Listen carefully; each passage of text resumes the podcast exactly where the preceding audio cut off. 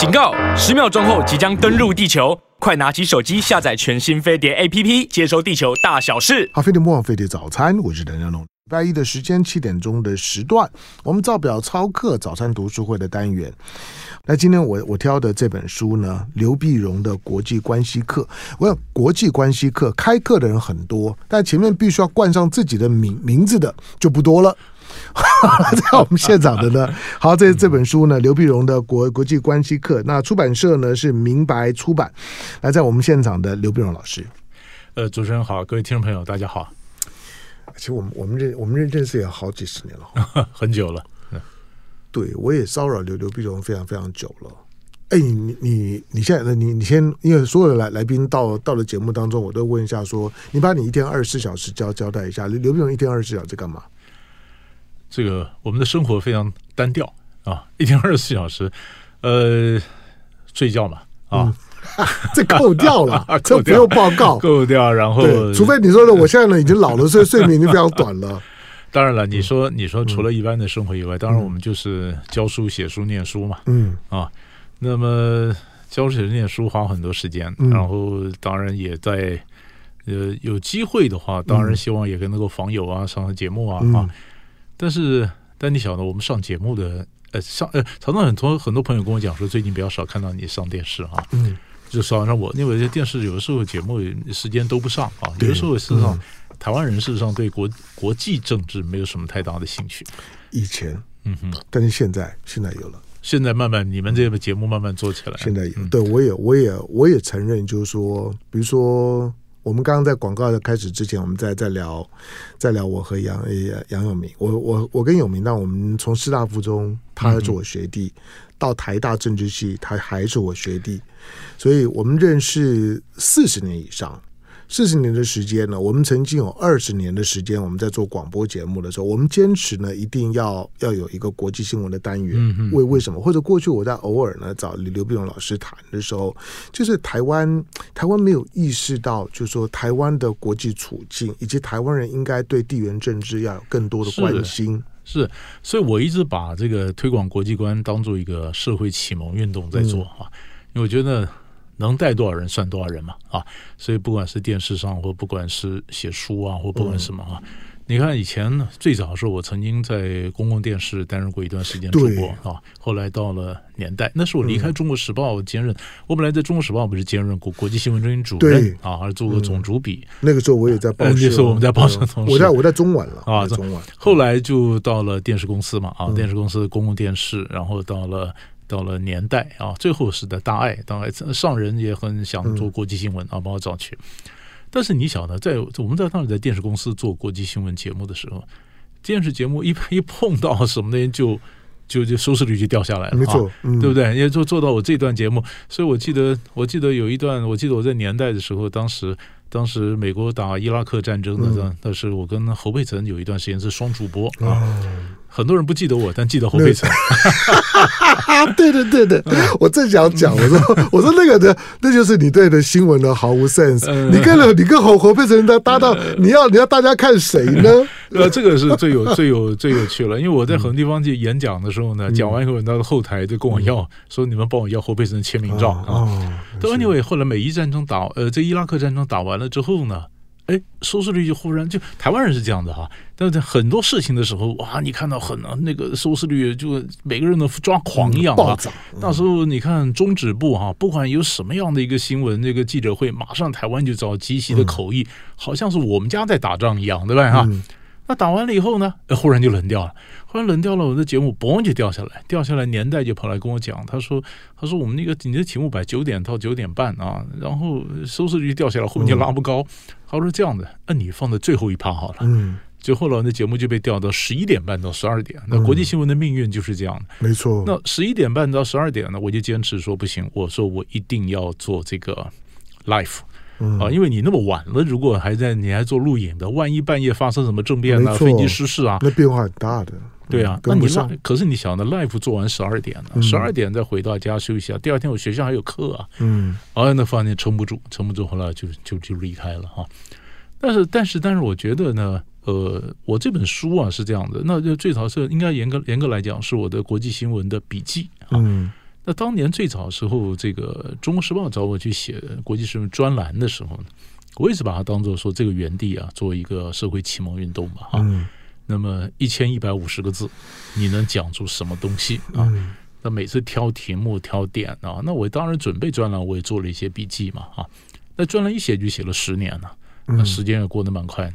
那十年以后呢？那我觉得这些笔记的东西可以整理啊，所以这才有这本书。所以不管是广播也好，电视也好，写书也好，我们基本上就是一个理念，就是我觉得台湾人必须要有国际观，而且要大家看得懂的国际观啊。呃，起码你晓得我们怎么定位。现在常常有人讲，有人的国际观是乱讲啊，没人。每人都是想当然而，或按照自己的想法觉得我可以怎么样。事实上，有些东西你根本做不到，对不对？嗯。所以这时候怎么样让有一个呃比较正确的国际观念啊？所以这就是呃，你说我一天二十四小时在干嘛？读书、念书、教书啊。嗯、所以我基本上两个转两个轴线，一个是谈判嘛，嗯，一个就是国际关系。对对，嗯。所以许多人也上刘必荣老师的谈判课程。嗯，因为我觉得，呃，就是很多人讲说，哎，为什么当初我念谈判？其实你说在国际关系，我在国外念国际关系的时候，外交官也是要谈判嘛。嗯，我就从外交谈判招手进来，然后你发现呢，不管是外交也好，商业也好，所有的理论呢，我常跟学生讲，学问之道无他，求其通透而已。嗯，很多时候它就是串的都是通的嘛。通的吧？你说在这个时候，呃，所以你看我，我我我前两年出那本国际呃谈判的精华课，对，那里面的里面的谈判的 case，我有国际的 case，有美国川普的 case，也有商业的 case。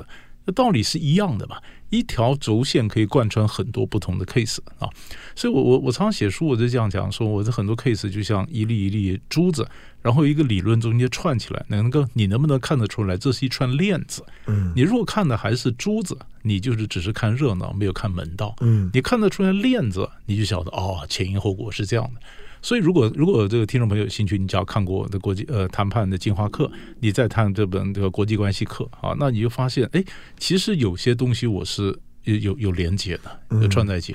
我举个例子，我在书上讲说，以前呢，这个美国这个呃这个纾困的时候，那个钱就叫当时财政部长，我们叫翻作叫穆努钦嘛啊，穆努钦呢代表川普政府啊去跟这个民主党谈判。这太有意思了，因为川普认为他自己是全世界最会谈判的人了。没错，孟努金去谈判，我跟你讲，就好像华尔街出来的。嗯、对，他是华尔街出来的。然后你看，他的主子等于在后面看他啊。对，你谈不好，老板亲自下来。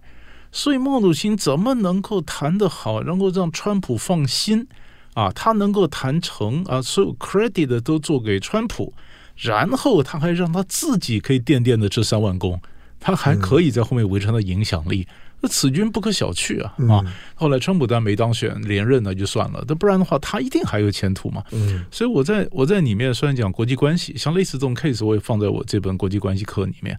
呃，这书上也有这一章在讲这个，就这个你就可以对照啊，原来我跟那个谈判的东西相连接啊，所以很多东西它是连的。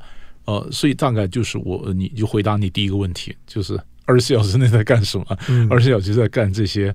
我们以为很有意义，但是别人不晓得有没有意义的事。不，因为刘刘碧荣在我们现场是刘碧荣老师。刘碧荣在在台湾，除了在学校里面教书，你大部分时间在东吴嘛，对不对？呃，是啊，我说专任是在东吴，嗯，在东吴。好，大部分时间在东吴，同时呢，也在媒体。除了在媒体工作之外，也在媒体呢写写专栏文章。其实对我来讲呢，你是台湾呢，就是把国际政治科普化的祖师爷级的人物。那是到到到到现在都还在，嗯、都还都还在在在，在写专栏，这这非常的不容易啊。好，那我进下广告，回头回头之后，同一个问同一个问题聊起，就是说当。当你在出一本就是说刘必荣的国际关系课的时候，我看得出来了，就是你有一个很很简单的企图心，把它变成是一个一个国际政治的入门书的科普书。嗯哼，那你的你的你认为台湾人的对国际政治的科普应该包含哪一些的元素？嗯哼，进广告，回头之后继续跟刘必荣聊。好，飞碟不枉费的早餐，我是谭家龙。那今天呢，礼拜一的时间，我挑的这本书呢，刘碧荣出出书，我当然是要把它找来呀。那不不是国国际关系，国际关系我也懂一点啊，我也是念 国际关系的，没有开玩笑的啦。好，但是是因为刘刘必荣有刘必荣三个字了，我就要把它找来。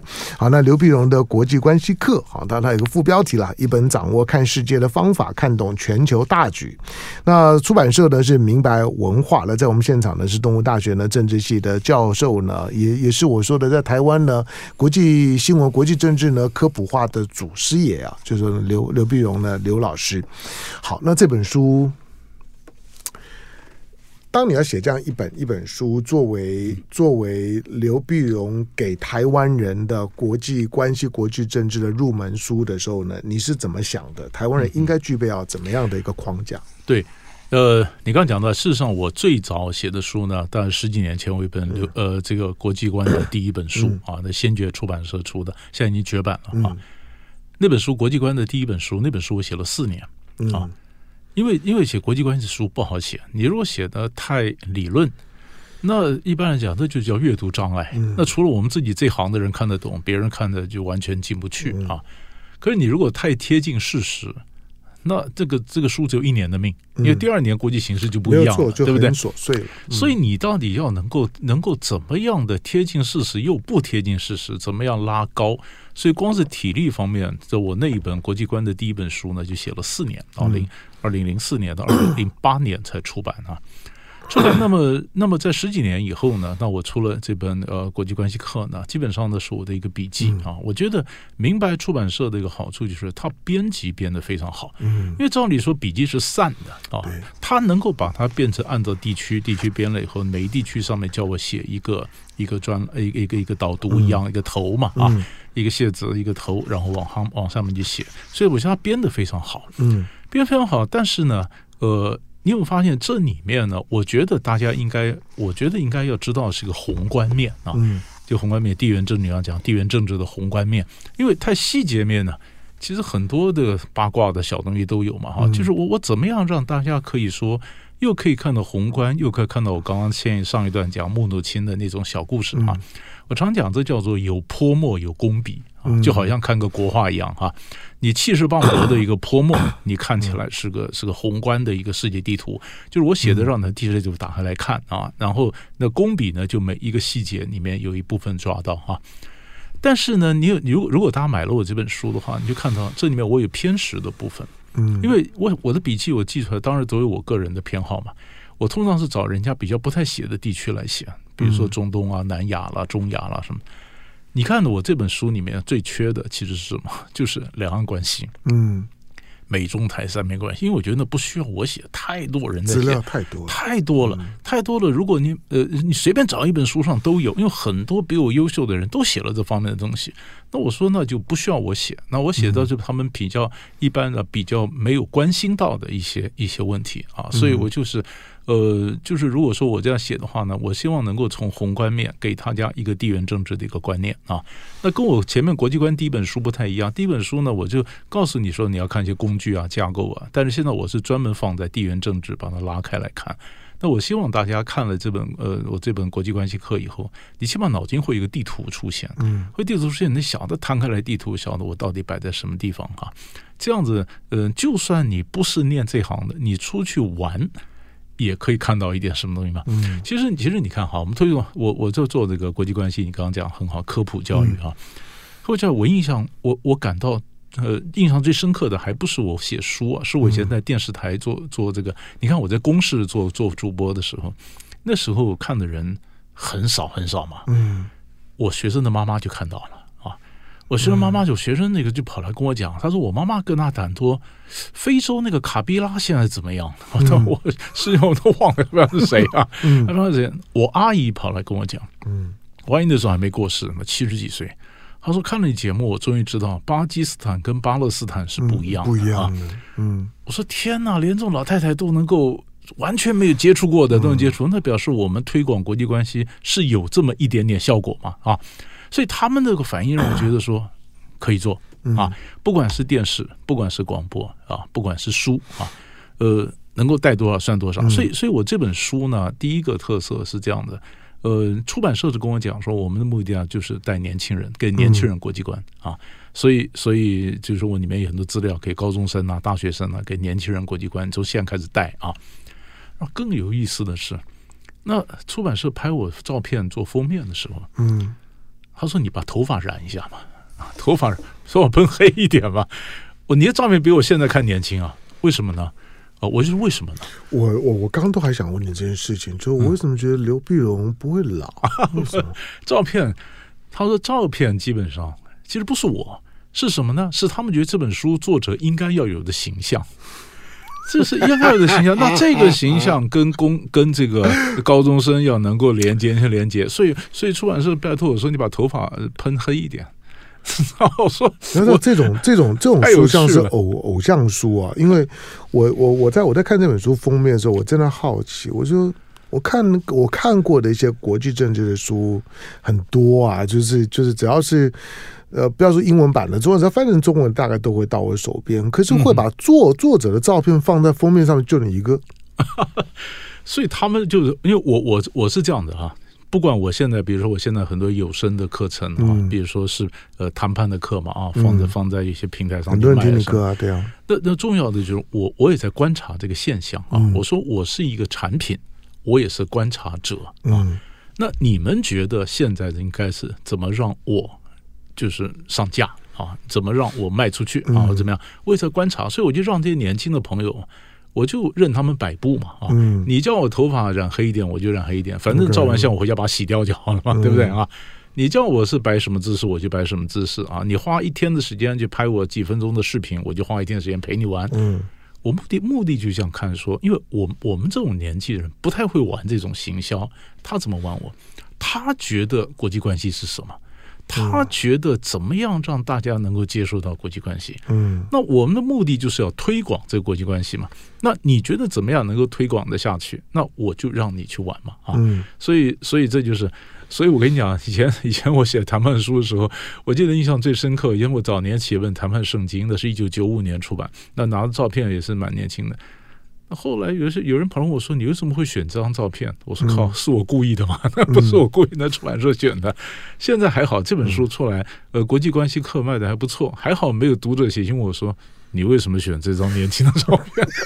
我就想跟他讲，这照片跟我没有关系，这照片是形象。哦、我发现刘刘碧荣呢，到了这年纪了，反而在乎起了，就是说他自己的外形。呃、不是你怎么干嘛呢？你怎么忽然变很年轻？人家以为是你故意的。那这有什么呢？问你，你看起来也还是很年轻啊。还 好了，还好了。好，没有，嗯，因为。那我我我当然我自己念念念政治学，念国际这政治，这当然是我的兴趣了。嗯哼，啊，虽然我也没有在学校里面教书，我我不能说是我的职业，我就新闻工作上面以及长时间呢，我把它当做是自己的，就当当当做是自己的课余的兴兴趣。但是刚刚的刘碧荣老师呢，前面谈到那一段，就是说很努力的想要在台湾呢做一些呢国际关系的科普。推广，可是一定会有挫折感。第一个写的书，老实讲，就是说书的影影响辐射范围是有限的。报纸写专栏，你也你也知道报社议题取向。当新闻很热，比如俄乌战争刚刚开打，哇，天天的大家到到处找找你，每天你节目上上不完，然后呢时段一个开，可是每件事情都会疲劳，是新闻都会疲劳。可是对国国际议题来讲，它一个特征就是说，它的延续性是很重要的。是，但是大部分人对于延续性的问题呢，后面呢多半没啥兴趣。只有刚新闻刚发生的时候呢，你看俄乌战争刚刚开打的那一两个多热啊！可是呢，去年四月之后，你就发现它很快的就就就下来，到现在，不管打打输打赢。俄乌战争呢当中来讲呢，即使是把我把克里米亚大大桥炸了，即使我把什么东西炸了，老实讲，那个新闻啊，大概呢就是一天都不到，而且那个点阅率呢都很有很有限，它冷掉了。它不是只有俄乌战争，不不不是只有呢只有呢中东的伊拉克战战争，不是只有这样，而是每个国际新闻的议题，没有人对那个战争的来龙有兴趣，去脉有有兴趣，就只有对当下的现象呢感兴趣。好，那这种的问题，从你一个一个长时间呢，在学校里面教国际关系的，然后也在分析国际关系的，也上媒体的一个一个主事也好了，你你觉得怎么克服这件事情？对，这是一个你你点到的问题的重点啊。嗯、以前我我兼任这个《中国时报》国际新闻中心主任的时候，嗯、那时候是报社报警刚开放嘛啊，一九八八年。所以那时候我兼任《中国时报》国际新闻主任的时候也，也我我非常得意哈。那那时候网络没那么发达，嗯，所有的外电必须经过我啊。就开玩笑，我常开玩笑说，外电到我手上，嗯、我决定哪些东西让读者知道，哪些东西我自己知道就好。你有资讯的垄断性，一点不错，嗯、我来过滤嘛啊。嗯、那当时那个总编辑就跟我讲一件事情，嗯，他说黄兆松的时候那是总编辑，他就跟我讲啊，新闻就是要新，啊、嗯。我说，可是很多读者反映的新闻常常追着追着，后面就不知所终，就是你讲，没有人理了啊。他们常常做简报，这样的话你就不知道后来发生什么事儿。他说没有办法，你如果天天都是做同一个新闻，这个报纸就卖不出去。对，所以这就是理想跟现实中间的两难啊，两难。那所以我会，所以我当时在操控国际新闻的时候，我是每隔一阵子我就提醒你一下，这件事情还没完，还没完啊。可是你刚刚讲的一点都不错，就是真的是没有办法。你像看当年，当年美国打伊拉克战争，全台湾的人疯的跟打摆子一样，嗯、完全就是忽冷忽热，都是都是疟疾一样的，对不对啊？嗯、然后，然后我当时跟电视公司讲了多少次，中指部发出出来做那记者会，不需要花钱请人做集席的口译，嗯、又不是你家在打仗，你晚上做个整理就可以了嘛？嗯、啊，不行，啊，别台都有，我们的没有嘛。嗯啊，那时候年代这样，那别台都有都有没有嘛？好，那这家就跑去找买了半岛，那家就说你买半岛，我就买阿拉伯电视台啊。嗯，花钱跟水一样。半岛半岛是透过我才进来的哦，是吗？那你也赚了不少钱？嗯、没有没有，就是我一毛钱都都都没有。那个时候那时候中中天，因为台湾的频道全部都是从美美国抓抓新闻，那半岛。半岛就间接的，就我一我我一个朋友跟半岛熟，他就问问我说：“哎，你们你们中天对半岛有有没有兴趣？”我当然有兴趣啊！啊我我那时候跟中天讲半岛，一看他们根本搞不清楚半岛是什么。哦，是吗？啊，对。后来进来的时候，半岛呢，再把中天的整个收视率给撑起来。对呀、啊，对。所以你看，当你你是找了半半岛，那这边就找了阿拉伯电视台，找了什么？嗯、大家的这 source 啊，就来源方面不断的找。嗯就是拼新闻战，哪里是对国际新闻有兴趣？对，就是打新闻战嘛。嗯，一打完了以后，你想，二零零三年当时一打完了以后，SARS 就来了嘛，让全部人都是关心 SARS，谁管后来伊拉克被打了以后，后来重建是谁管他什么，对不对？嗯、海山的铜像被拉倒以后，就没有人再管了嘛，没错，就就没有了嘛。所以，所以这基本上这是一个残酷的事实啊！如果没有说这个新媒体整个这样起来的话，那一点办法都没有。那我们做国际关系的时候呢，我们希望让大家能够提醒。有的时候我坦白讲哈，我以前我在公共电视担任主播的时候，有新闻我一定要养一下，养一下。比如说科索沃，科索沃事情，老早我就这样点一下。但是问台湾人怎么会晓得科索沃在哪里？你有什么兴趣吗？没错。就后来科索沃战争爆发了，有人就写信给我，哈，老师是你那个节目最早讲到科索沃哈。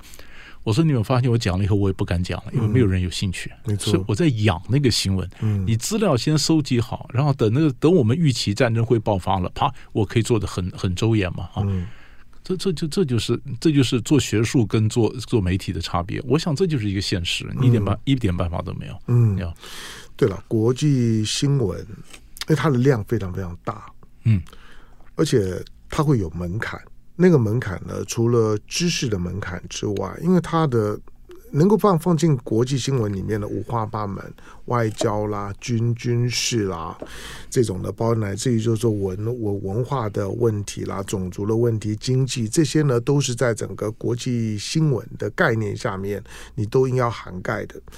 那但我我我自己在这个领域里面做新闻工作这么久。我也知道学然后知不知不足，就是不断的要进修，同时你要培养自己一个。脑子里面有一幅世界地图，什么地方有事情的时候呢？你脑子里面很快能对焦，然后在脑子里面能够翻出一些呢基本的资料。嗯，这些的资料呢，可以让你在第一时间的时候知道呢那个地方出了这件事儿，大概呢它会牵涉到哪一些的范围，然后呢开始呢再再去呢收集资资料，然后呢 update。它确实就是说对一般人来来讲，除了看热闹啦、看战争啦、看死伤啦、谈一些场面话之外，它的它的。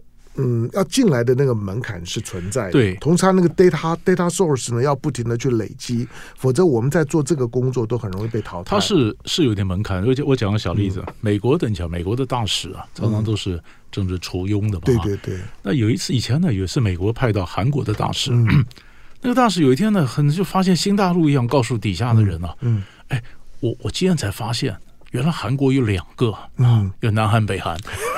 后来人家说，报告大使，那因为打了一场寒战呢，是吧？寒战什么时候打的？我怎么不知道啊？所以我跟你讲，你你如果不晓得韩国有两个，我跟你讲，朝鲜半岛问题全部都是白讲，当然对不对？哈，嗯。所以呢，为什么需要科普？就是我们帮他填补这块基本的门槛嘛。我让你知道，呃，比如说，呃，阿拉伯它有逊尼派，它有什叶派，对吧？我让你知道巴基斯坦、巴勒斯坦是不一样的。我让你知道有南北韩，对不对？要不然的话，你根本就听不懂嘛。嗯，你知道吧？你其实你看，还有一点，还有一个更绝。以前以前有一次，好多年前呢，就中美断交二十年以后，也是美国来一个众议员的一个团。当时我们在外交部，我们学者在外交部也帮忙，就找去帮忙陪着在那在那吃饭。我旁边坐一个哪一州的，忘德州还哪一州众议员的太太，他就吃饭时跟我聊天。他说：“你知道？他说，他说你晓得吗？我真丢脸啊！”我说：“为什么？”他说：“我到昨天才知道，原来我们国家承认的。”不是你们呐、啊！嗯，我说，我说，我说，我当二十年了，二十年了。所以你可以看到，所以这就告诉听众朋友，你如果真的没有国际观，也不要觉得很丢脸，因为因为 像这样没有国际观的人很多，但是要知道补嘛，你要知道你不知道嘛，然后你要补，最怕就是说你根本不知道你不知道，嗯，这才是最糟糕的一个事情。好，对了，我我我觉得，呃，我们并不是希望大家呢把。国际关系、国际政治呢，当尝试，要要当尝尝试真的很难。除了除了像是刘刘必荣这种专业背景，或者像我们的工工作，长时间下来呢，国际新闻啊，一些国际议题的来龙去脉，最少一些大议题。而且重要的关关系，乃至于有的时候，一个国家搞完选选举之后呢，你可能就要把把那个国家的很多的很多的知识背景都要 update。是韩韩国选完现在尹锡悦，那个韩国不一样了。你看到接下去呢，嗯、比如说现在马尔地的地夫选完了，他的政政治态的态度变了。嗯、你看到呢，在欧洲的在斯洛伐伐克选完了，斯洛伐克现在亲俄的政的政权起来，那个地方会有天翻地覆的改变啊。明年美国总统大选选完了会怎么样？蔡赖清德如果说选上了会怎么样？或者呢，乌克兰也也可能要要选举，选完之后会会怎么样？你都必须要呢，随时要能够 update。嗯、那这个呢，是是你研究呢国际关系的时候呢，你一定要去承担的很大的知识量的压力。但是我觉得两岸呢。以两岸的孩孩子来讲，年轻人来讲，我比较担心的就是说，许多的国际政治的议题，对对岸的年轻人来讲是常识，是，但是对台湾来来讲，俨然就就是很高深的知识，这个就很麻烦。来进广告，回头之后呢，继续跟在我们现场的台湾的国际新闻呢，国际政治科普工作的主师爷刘碧荣，这样，我叫他主持人，我把他叫老了，不他他很他很年。那进广告回回头聊。好，飞碟不枉飞碟早餐，我是唐建龙。来，今天呢，在我们现场的啊、呃，现在呢还在东吴大大学的教教书的刘碧荣刘刘教授，当然他对我来说，他也是我在有关于国际新闻、国国际政治分析当中的启蒙老师一样。哪里？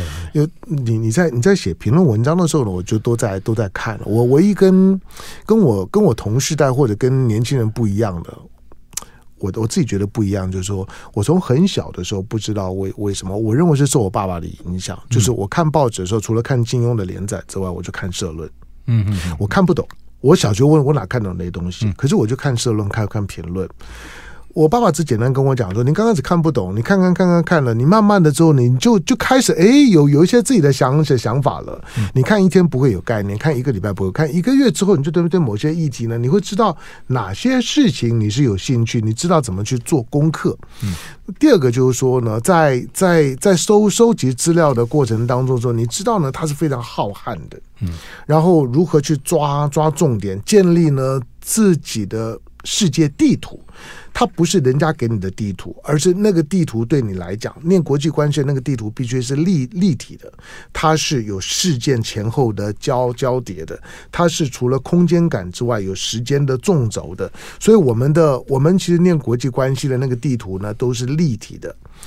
好，那你在你在学校里面，你教国国际关系、国际政治，你觉得现在孩子跟二十年、三十年间有不一样吗？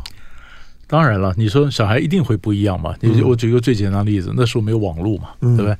对。那有网络出来，现在小孩接收知识的这个方法跟我们以前不一样。对。我们可能是念书，但他可能先接触网络。嗯。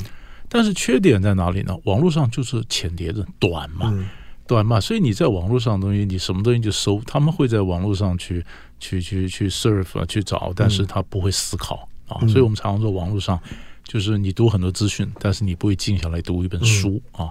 所以怎么样让同学能够静下来读一本书，然后多思考啊？我觉得这是一个呃深度来讲现在缺乏的。但是我但是现在还小孩子比较容易被教的就是，因为我们在国际政治上，我常告诉同学说要考的叫的联动啊，嗯，联动就是。你说这一州的这个关系跟另外一个州的什么事情？比如说，我举个例子，以前南非，南非的这个非洲民族议会黑人啊，当时白人白人主政的时候，黑人黑人当时的背后很多支持是东欧啊，嗯，是东欧的这个这个乔塞斯古啊，这个罗马尼亚的那这支持这个这个非洲。罗马尼亚垮了，嗯，东欧垮了以后，当时白人政府就叫那个外长说：“你飞到飞到这个呃罗马尼亚去看一下，他是不是真的垮了？”嗯，一看他果然是垮了，天山这个整个整个的变色了啊，整个垮掉，垮掉以后，那白人政府就比较放心了，嗯，因为你黑人后面意识形态了、武器了、金钱了的资源都少了，他才开始跟黑人可以开始对话啊。嗯，那你怎么晓得东欧的垮了会影响到非洲？可是，当非洲南非一改革以后，他被国际社会重新接纳，那就跟我们断交了。嗯，所以这就是联动嘛。但是联动，它这样的联动的关系，不管现在又加上气候啊，加入气候啦、粮食啦、疫情啦，呃，这样的一个联动关系，以前呢，你如果资讯不够发达的话，有时候你不太能够找到这些联动的这个脉络啊，这些轨迹。但是现在比较找得到，所以现在小孩比我们以前比较容易找到。以前我们光是找个地图就很难找，没错。现在小孩网络上随便一搜就有地图，对不对？嗯、以前我在讲国际关系演讲的时候，我带了地图去啊，我买了那个很多地图从国外买回来，就卷轴还铺了卷轴吧。嗯、那你小子一改变，我那图就重画，那 就白表了一个地图。现在网络上随便找就有，对不对？嗯、所以资讯的来源、资讯的多元比我们多，但是缺点就是深度他们会比较缺，所以这需要有人带。呃，当你有太多的资讯的时候，你觉得有点惶恐，有点焦虑啊？怎么样教你过滤？怎么教你带？所以，所以不同的年代，它有不同的学习的一个路径。嗯，好，那这种的。理论上来讲，现在的孩子如果说要去要要去了解一件国际事务，比我们那个时候要容易多了。嗯，那个那个时候呢，你可能还要到美国新闻处啦，是或者像是刘刘碧荣一样，他在一个大报的，就是说呢，一个编译组，好吧，所有的外电呢都会都会进来。那所有的这些国外的一些的出书书报杂志啦，刘碧荣都可以看得到。那个时候，他俨然是一门独门独门生意，但现在并不是了。嗯嗯、好，但是终究在台湾，大部分的人连两岸关系的复杂度啊，都很难理理解。就就是刚刚刘刘碧荣讲的，你你你你不太知道他他中间的这种的逻辑关关系、因果的关系，一件事情会牵动另外一件事情。就仿佛今天早，今天我在和陈凤新呢在聊科索沃，我说这次如果科索沃再发生冲突，中国就会进进进场。因为中国跟塞尔维亚的关系已经跟一九九九年不一样了。不要说一九九九年当时的当时的南联盟的战争呢，你把中国大使馆炸了，嗯，这笔仇呢，就中就中国到现在为止都还没算。嗯，第二个，中国现在已经把把他的这些呢，这个防防空系统、红旗防空系统都已经卖到了塞尔维亚了。嗯，你作为呢塞尔维亚主要的武武器的供应方，塞尔维亚一旦跟科索沃在开干，这不是你北约挺谁的问问题，而是中国不可能的不不做后勤动作。第三个就是说呢，现在呢，匈匈塞的高铁是中国呢在欧洲的名片呐。就塞尔维亚有事呢，中国呢不可能让五五七七啊就置这这置身事外。同样的，就在两岸两岸关系的这种的联动性啊，也都是非常复杂的。可是台湾人呢对两岸关系好像只有两岸跟跟美美台关系就这样而已，其他地缘政治呢是不可能多做了解的。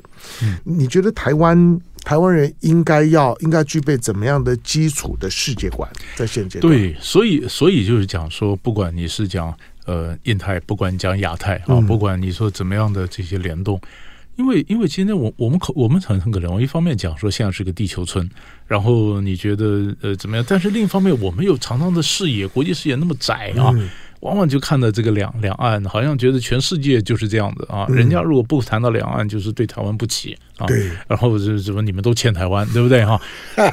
天哪，你你你把你自己你自己想的太伟大了哈！你更不晓得你自己的的定位，你怎么样状况？就跟泽伦斯基一样啊，是讲话都很高调，可当大家不理他的时候，他他就觉得大家都不把当一回事。对呀，所以所以 泽泽伦斯基迟早会有问题的嘛，对不对？所以像这样，你你一定要知道这事情到底是怎么一回事，然后你你是需要，我就我就需要台湾人就要就被唤醒的国际关系。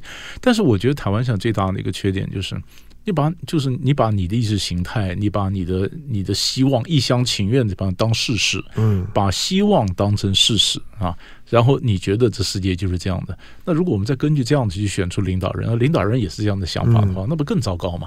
所以这时候怎么样呢？他有正常的国际观。然后我我我常我常跟学生讲说，很多事情啊，每个人每个人的态度想法，对不对？嗯但是问题是，你的看法要基本的知识要对嘛？嗯，你是怎么样的取向，那是一回事，那是每个人的每个人的选择。可是你基本的知识如果不对的话，那你你在这个虚幻的这个想象上面去建构你的理论或你的各种主张，嗯、那基本两和两三下就崩塌了。嗯，这是很危险的一个事情。嗯、所以这是为什么我们就是我这本书其实也想，虽然我里面没有谈没有谈两岸关系，对啊，我我我我想大家都谈两岸，如果我再写一本两岸关系，不缺我这一本了啊。嗯但是这本我就告诉你说，除了两岸关系以外，还有很多值得你看的地方嘛，嗯、很多东西嘛，你想到这件事怎么联动嘛，啊，然后这样子，呃，我希望能够唤起读者一些兴趣，说，哦，原来外面世界这么大，嗯，我们自己缺了什么东西？嗯，对，因为对国国际政治、地缘政治，尤其是。好像跟自己不直接发发生关系的。我记得几年前吧，我我在一个场合，我在一个场合遇到一个年年轻人来台湾的年轻人，一个女孩子，嗯，她来台湾啊、哦，我想起来，她她是她是在一个教教会，然后然后呢，在在在呢，在这个呃师大呢念语语言中的中心。那我说，那你来台湾你要待待多久？他说就几个月的时间。那那教会呢派他来，然后然后来认识一下台湾。很年轻那种，刚大大学刚刚毕业。那我问他说，那你学什么？他他说他念 IR 的，就是就是念国际关系的。嗯。那我说，那你离开台湾之后呢，要要要回去干嘛？没有。他说我接下去呢，他说我要去阿富汗。哦。我说我说你去阿富汗干啥？他说他没有我我我就对阿富汗非常感感兴趣。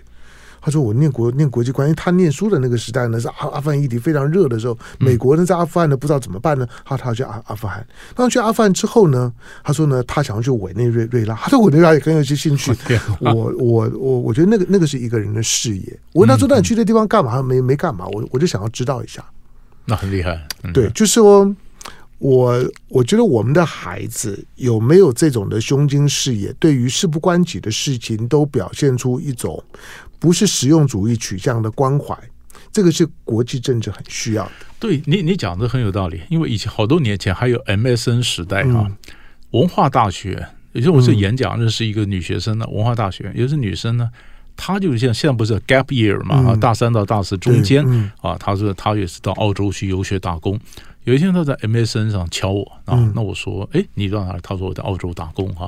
他说老师，我觉得很挫折的事情啊。嗯就是我碰到很多外国人呢、啊，他们知道的事我都不知道。嗯，啊，就是说打工的人，他不是什么学者，他就是一般的外国学生，跟他一起在餐馆或哪里打工。那为什么他知道的我都不知道？嗯。我说你这算很进步了，因为起码你还知道你不知道。没错，没错，对不对？因为你到国外碰一下，你才发现你的知识是如此的贫瘠，你的世界观是几乎是零。呃，那那时候怎么办啊？嗯，当然台湾也比较小，可是像台湾像很多地方可以出去走了嘛。对。那你到我常跟很多同学讲说，你们出去去观光或怎么样，你你是看地理想历史嘛？嗯啊，你走的地理上，你想想的历史，你在晓得事情的来龙去脉啊。我们跟美国人不一样。以前呢，你刚讲阿富汗。以前我在呃念大学的时候，四十几年前，我念正大，在正大公企中心英语班打工啊。嗯。晚上打工，就有一天有个英有个英文老师，就两个礼拜就没来啊。两个礼拜来以后，我问他说：“你那两个礼拜到哪儿去了呢？”他说：“我心情不好，到阿富汗骑马。” 说天哪，当美国人是过瘾啊！对，嗯，哇，他心情不好，到阿富汗骑马。嗯，那时候我们心情不好，就到物质乐园，那 那什么那骑马，对不对啊？所以啊，那是那是美国，他的世界比我们大。可是我们现在也慢慢，你要学会世界比较大啊。也许你没有钱，你到委内瑞拉什么去不了，但起码你可以，你可以想办法收集那方面资料看一下嘛。有这个心，你就去得了嘛。所以我觉得要有点背景知识，读万卷书，行万里路啊，去看看这世界是怎么样。我觉得这是我很多年轻人的一个一个建议。嗯，对了，但我们呃，这个世界非常非常大，有很多的很多的知识的准备呢。你最好能够呢，不要有太大分，不要不要实用主义的，因为所有有关于国际议题或者是世界观，如果你从实用主义的去看的时候呢，你都会呢。都会产生疏离感，你会觉得那件事情跟我没有关系，是是，你会觉得非洲跟我没有关系，南美洲跟我没有没呃呃没关系，科索沃跟我没有关系。对，今天地球上面，如果从实用主义的角度来看的时候，百分之九十九点九九九，地球上每天发生跟你都没有都没关系。嗯，但是什么时候会有关，不知道。但是要有的基本的认识呢，是一个现代国民该有的基本的训练。好，这本书呢，刘刘碧荣的国际关系课，哈，那这本书呢是明白出版社，明白出版社呢也是读读书共和国的系统。大家知道我我其实推荐他们不少的书啊，就是。不不是政治立场的问题，他们他们会有会有很多面向的立场，但对国国际议题的关注啊，就他们这方面的出版的比较多。好，那刘刘碧荣的国的国际关系课可以当做呢各位呢有关于国际政治、国际关系议题的入门书。我说入门书并不是很简单的意思，而是能够让你有一个呢比较好的 framework。